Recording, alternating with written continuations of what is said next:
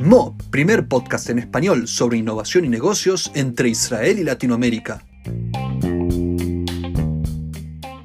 Bienvenidos a esto que es MOP, el primer podcast sobre innovación israelí en español. Mi nombre es Alan Hoffman. Bienvenidos a todos los emprendedores, a todas las emprendedoras, a los inversores, a los hombres de negocios, a aquellos que están vinculados a la innovación en toda América Latina y quieren, quieren generar esta plataforma de diálogo que se llama MOP, en la cual vamos a intercambiar ideas, opiniones, experiencias sobre innovación israelí en español. Aquí conmigo se encuentran David Epstein, Dafna Laufer y Eri Junovich. Y en el capítulo de hoy vamos a tener como invitada a Tali Salomón, la directora para España y América Latina de la empresa Itoro.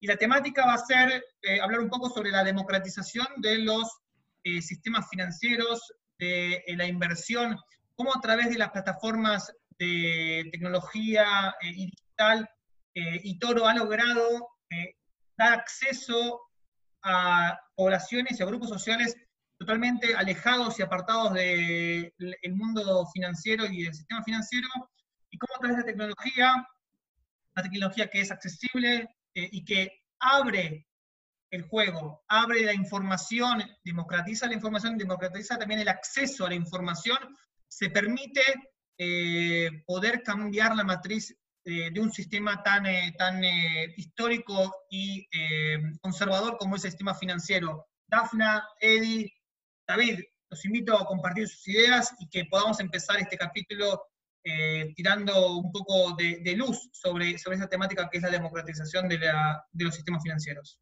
Gracias Alan, gracias Eddie, gracias Dafna. Buenos días, buenas tardes o buenas noches, según en donde estén. Y si me apuras un poco, Alan, tengo que decirte si me apuras un poco, te tengo que decir que estamos ante una revolución. Así como en su momento la democracia empezó a través del sufragio universal a abrir eh, la política a los ciudadanos para influenciar sobre lo que sucedía en sus sociedades, yo pienso que este tipo de tecnologías, este avance, esta innovación, en el corto o mediano plazo va a estar siendo realmente una revolución de democratización de los mercados financieros, al punto tal que ya las masas van a ser las que marquen la tendencia y la orientación de los mercados. Eh, es una compañía que tiene 14 millones de usuarios, ya está mm, eh, involucrada en 140 países del mundo y fue fundada solamente hace 15 años. Ha cambiado la, metodología de la innovación en lo que es eh, la inversión eh, por parte de usuarios, no anónimos que quieren cambiar la economía familiar y también la de sus empresas. Muy interesante lo que cuentan. en este capítulo vamos a hablar de la democratización de los mercados financieros y por qué Itoro ayuda a esta democratización, porque genera que esta plataforma sea todo transparente. Todas las personas pueden ver los números, pueden invertir directamente, pueden acceder a los sistemas financieros de manera directa, ser ellos mismos los brokers, los eh, y, jugar a invertir, invertir y aprender.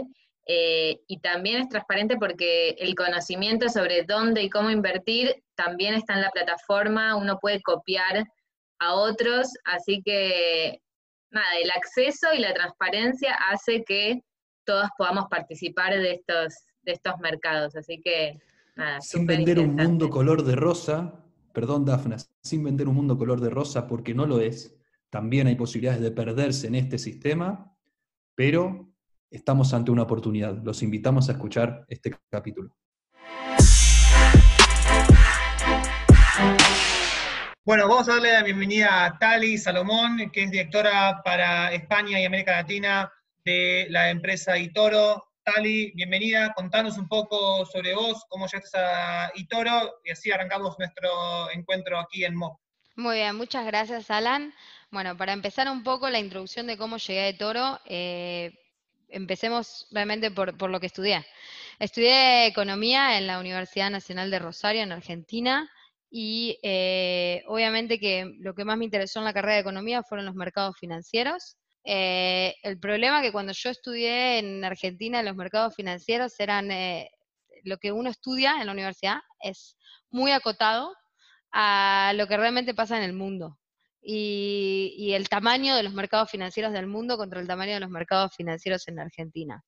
Entonces entendí que para yo poder eh, ser parte del mercado financiero necesitaba mudarme a otro país. Y bueno, el, destino me trajo a Israel.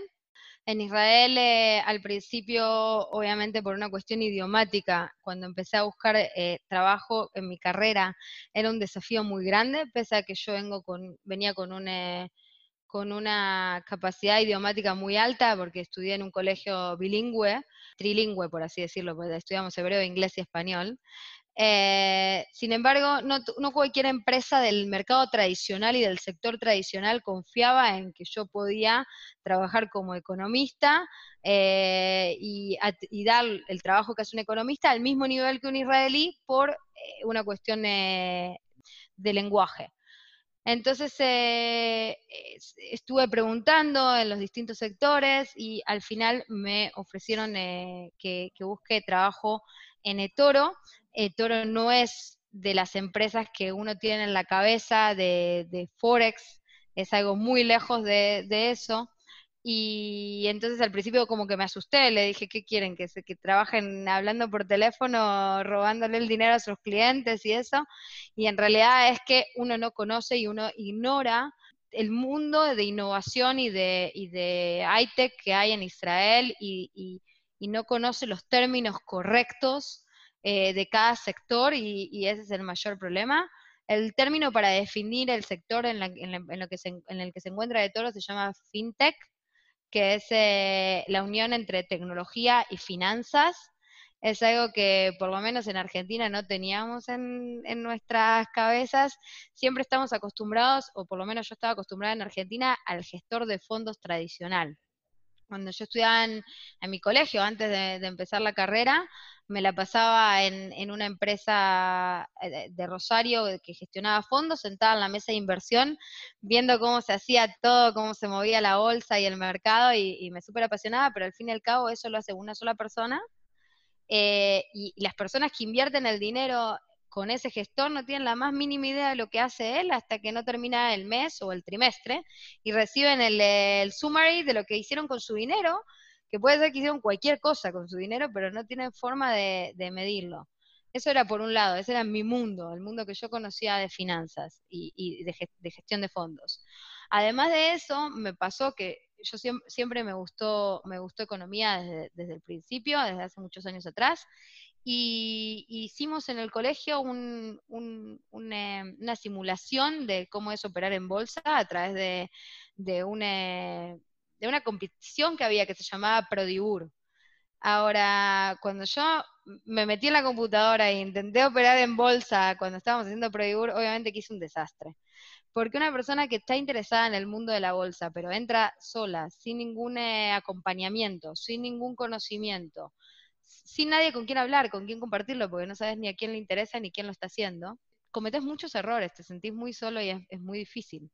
Y, también hay otra cosa, debido a ese tabú en el que no todo el mundo comparte y no todo el mundo habla de esa información, entonces también muchas veces no contás que operas en bolsa, porque piensan que estás haciendo una timba, por así decirlo, o que es un casino, no sé cómo explicarlo. Em, entonces cuando, cuando llego a Toro, ese mundo cambia totalmente para mí. Tali, disculpame que te interrumpa, porque creo que lo que vos estás planteando y nos estás contando sobre tu presentación, sobre tu conexión con este mundo, el mundo de las fintech eh, y el mundo de Editoro. Eh, hay, hay, una temática que creo que, es la, central de este capítulo, que es para nosotros la democratización de los mercados financieros. Exacto. Hablaste mucho, hablaste mucho del tema de la capacitación, del, acceso a la información, de saber cómo hacerlo, eh, de tener las herramientas. Y ahora Respecto de tu trabajo en Itoro y, del contexto en el cual estuvimos hablando hasta ahora, quería preguntarte, como para poder arrancar un poco más yendo a los bifes, si la democratización de los mercados financieros es parte de la visión integral de la empresa, es decir, es el objetivo final de la empresa, o es parte de un efecto colateral por el hecho de generar una empresa fintech que da determinados servicios, eh, etcétera.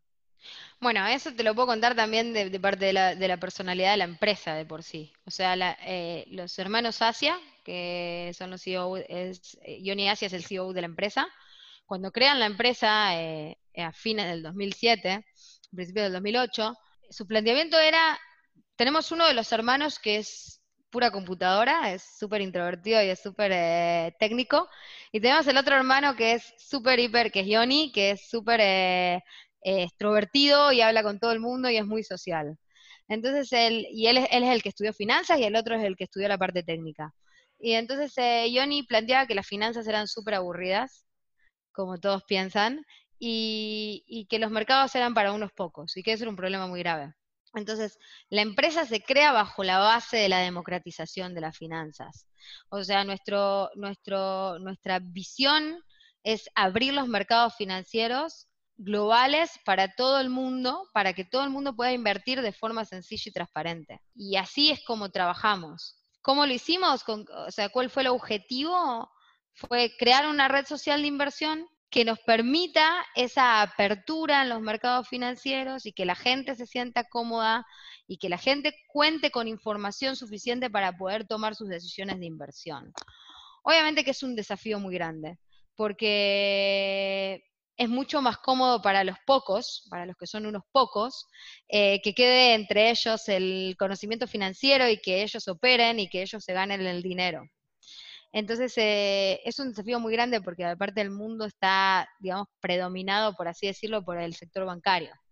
Imagínate decirle al sector bancario que te vamos a sacar esa caja negra, de, porque realmente cuando uno pone el dinero en el sector bancario es una caja negra, te vamos a sacar esa caja negra, la vamos a abrir y todo el mundo va a poder saber lo que está pasando en esa caja negra.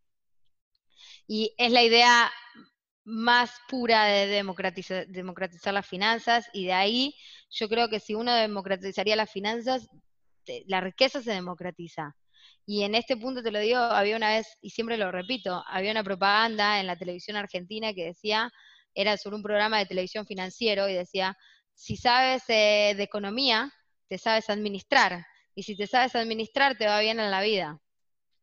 Entonces, eh, justamente eso era lo que planteaba. Lo que planteaba es que si uno sabe eh, manejarse en los mercados, ya sea el mercado financiero o en tu casa, si sabes administrar el dinero de tu casa, vas a tener una mejor, eh, una mejor vida.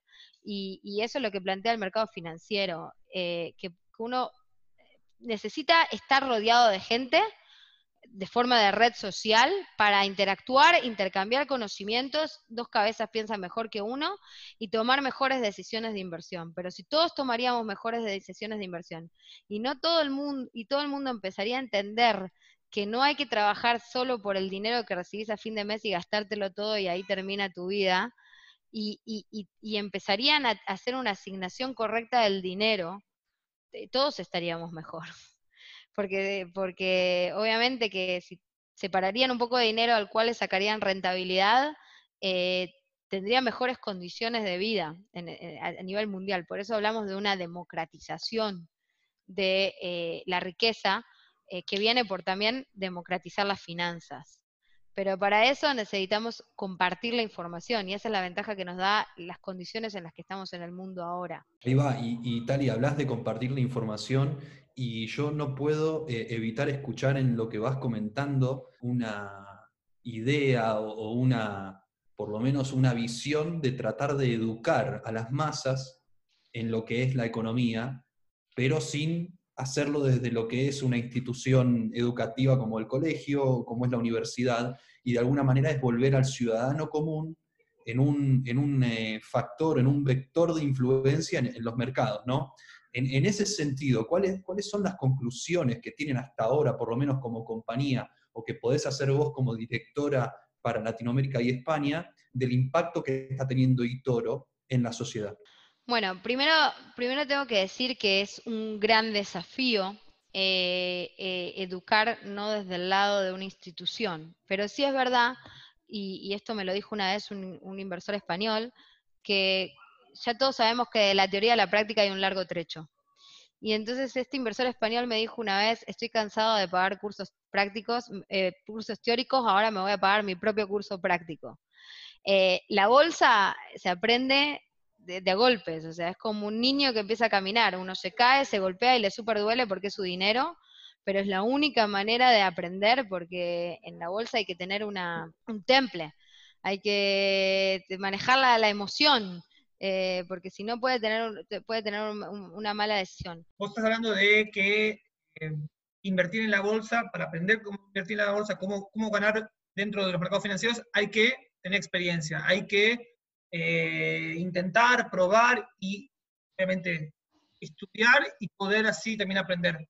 ¿Cuáles son las ventajas entonces que tiene Toro a la hora de inversión en relación con las eh, inversiones convencionales? Porque, digamos, como vos contaste, venís vos de un background de gente, de una persona que estudió economía, que entiende de los mercados, que sabe cómo funcionan, que quizás trabajó en algún momento con alguien que es un eh, eh, broker.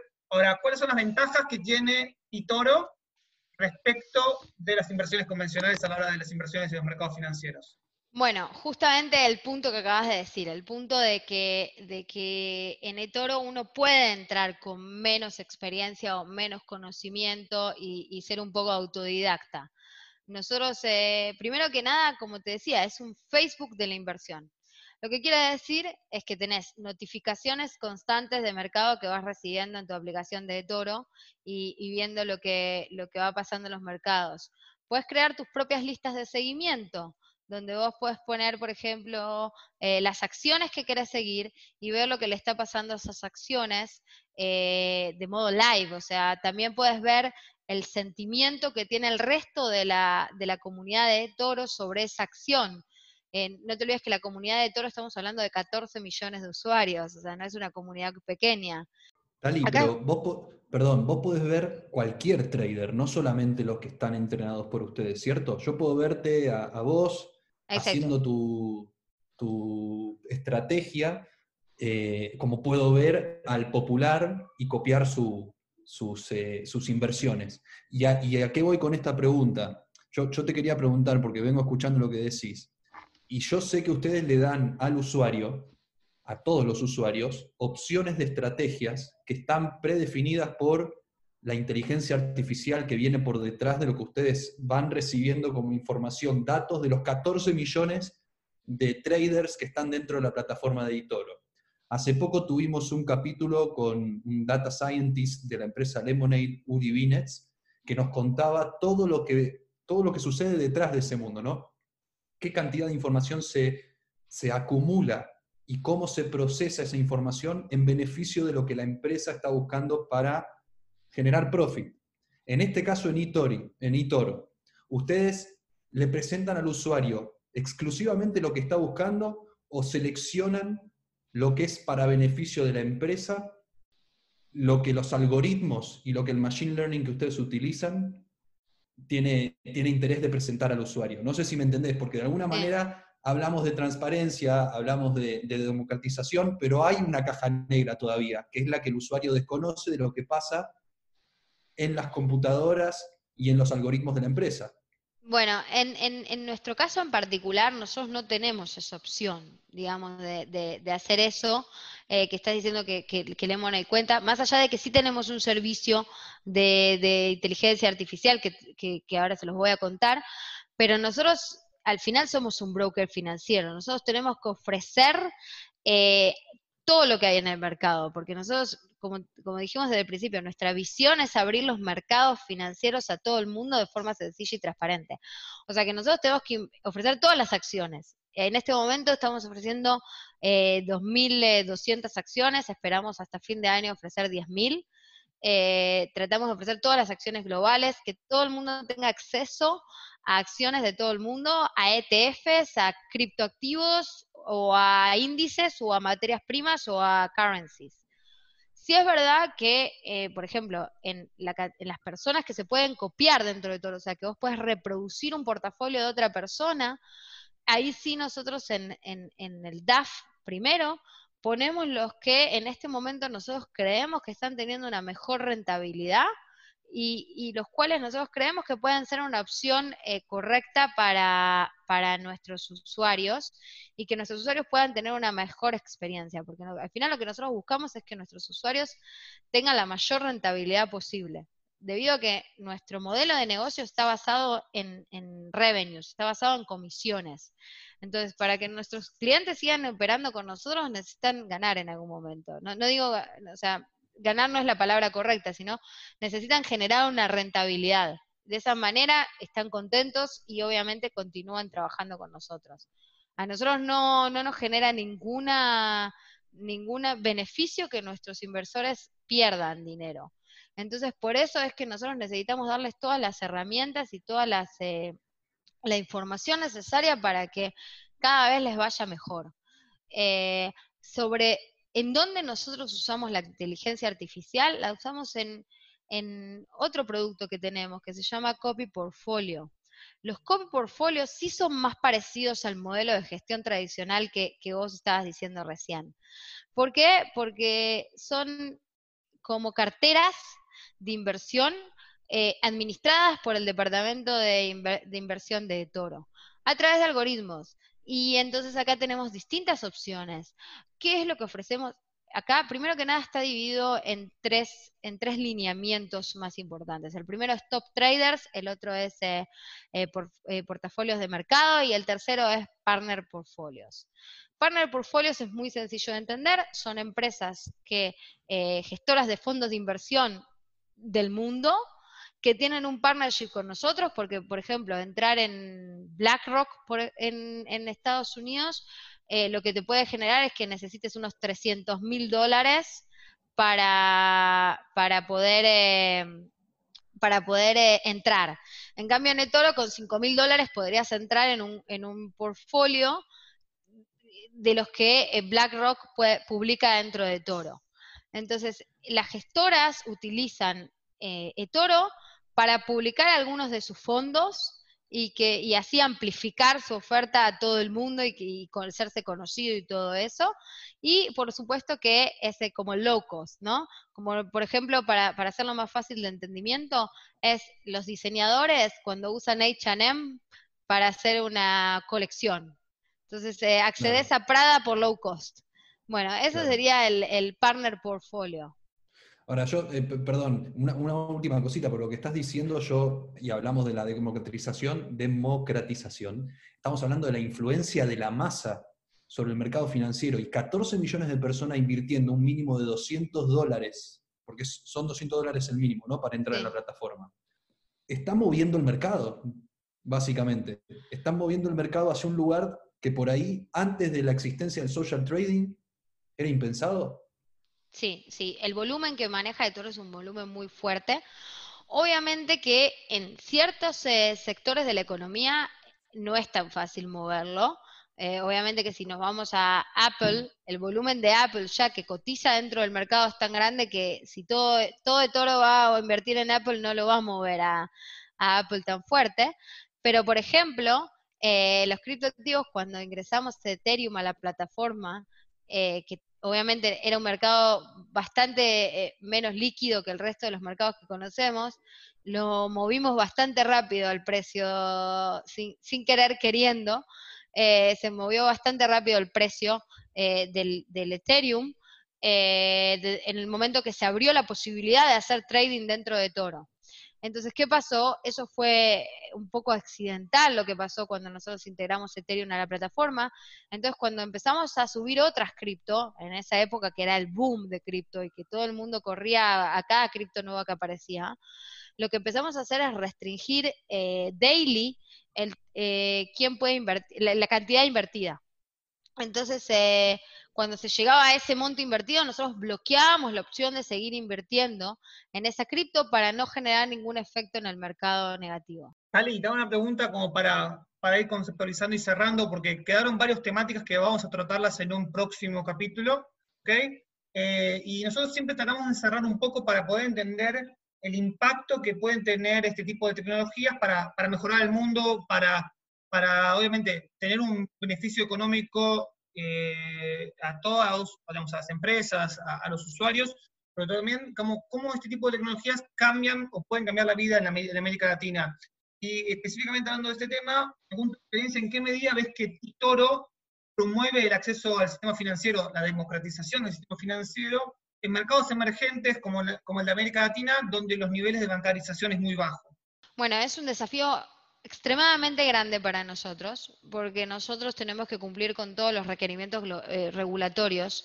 Y entonces, si, si, el usuario no está bancarizado y no tiene cómo mandar fondos a eToro por, por el sistema eh, financiero, no va a poder tener eh, acceso con nosotros. Entonces, digamos que ese es el primer paso. En un punto lo obligamos a los usuarios a bancarizarse, lo cual no es malo al contrario, o sea, el, estar obligado a bancarizarse es obligarse a, educarse de lo que está pasando en el sector financiero, estar registrado, y eso mejora en, sí el país. O sea, el hecho de que, de que todos declaremos y todos trabajemos en limpio con el dinero, eh, mejora las condiciones de los países, de nuestros países latinoamericanos. Pero sí es verdad que es un desafío muy, muy grande. Una parte muy grande de nuestra población no está bancarizada. Eh, es un desafío que tengo cada día a la hora de, empujar eToro eh, en, en Latinoamérica. Eh, sí es verdad que, por ejemplo, en, Argentina, que es un país mucho más bancarizado que México, para poner las cosas en proporciones. Eh, en Argentina, los argentinos, por ejemplo, son súper fanáticos de las acciones, pero hasta ahora el, mercado argentino te ofrece estar eh, eh, trabajando en el mercado de acciones argentino, el cual el volumen es muy pequeño y que uno lo puede mover muy fácil si tiene mucho dinero. Y entonces, por ejemplo, al argentino esto le trae una solución impresionante y una tranquilidad y un amor por seguir por su, gusto por las acciones, que es que le da la posibilidad de, con su tarjeta de crédito, acceder al mercado global. La verdad que tocamos muchísimos temas y nos quedan todavía muchos más para tratar. Esperemos poder tener un próximo capítulo eh, con más temáticas, con más eh, eh, digamos, el tema del social trading es muy interesante y todavía ni siquiera pudimos llegar a tocarlo y creo que es interesante tocarlo. Eh, así que te agradecemos, eh, creo que fue muy bueno y, tenemos mucho por, por, seguir aprendiendo y seguir dialogando y debatiendo sobre todo esto que es la democratización de los mercados financieros y cómo hacemos para que más poblaciones, todo el mundo tienen acceso a la inversión. Así Tali, muchas gracias. A ustedes. Gracias a todos ustedes también, David, eh, Eddie y Dafna. Esto fue MOP, el primer podcast sobre innovación israelí en español.